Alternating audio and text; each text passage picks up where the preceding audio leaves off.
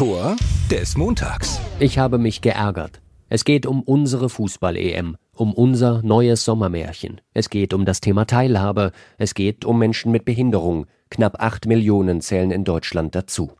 Ich habe mich geärgert, als Leipzig bei der Vorstellung der Fanzone verkündet hat, wir sind nachhaltig. Wir verwenden Ökostrom, Becher und Geschirrpfand, nachhaltige Baumaterialien, alles gut.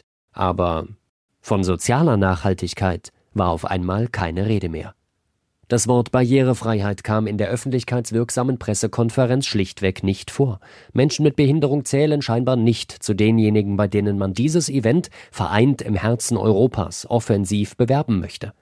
Klar weiß ich, es wird barrierefreie Angebote in den Fanzonen geben. Vier Monate vor dem Start des angepriesenen Fußballfests für alle sind die Informationen darüber aber weitestgehend vage. Und je länger es so bleibt, desto schwieriger für Menschen, die mit einer Behinderung leben und Reisen oder Eventbesuche etc. oft langfristig planen müssen. Und auch beim Blick in die Stadien fällt manches auf. Die Kollegen von Sport Insight haben sich das Thema Rollstuhlplätze angesehen bitter, dass keines der deutschen Bundesliga-Stadien die vorgeschriebene Mindestanzahl erfüllt.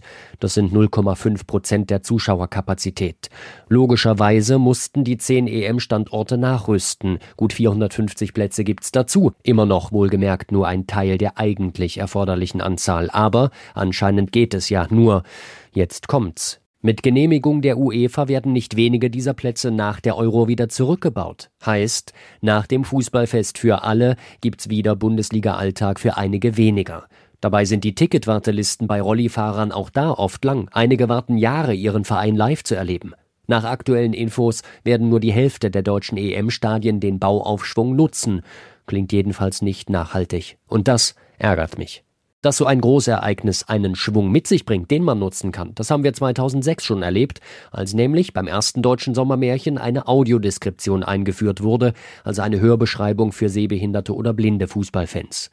Die hat sich nach und nach in allen Bundesliga-Stadien etabliert und soll nun erstmals auch auf allen Plätzen empfangbar sein. Theoretisch ein inklusiver Gedanke, aber in der Praxis werden wohl nur wenige sehbehinderte Fans in den Genuss eines Tickets gekommen sein.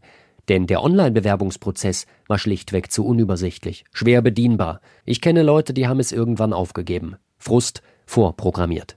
Das sind, wie gesagt, Dinge, die mich ärgern. Wenn ein Fußballfest für alle gepriesen wird, es aber womöglich am Ende nur ein Fußballfest für einige werden sollte und nachhaltig vielleicht weniger bleibt, als man sich versprechen durfte.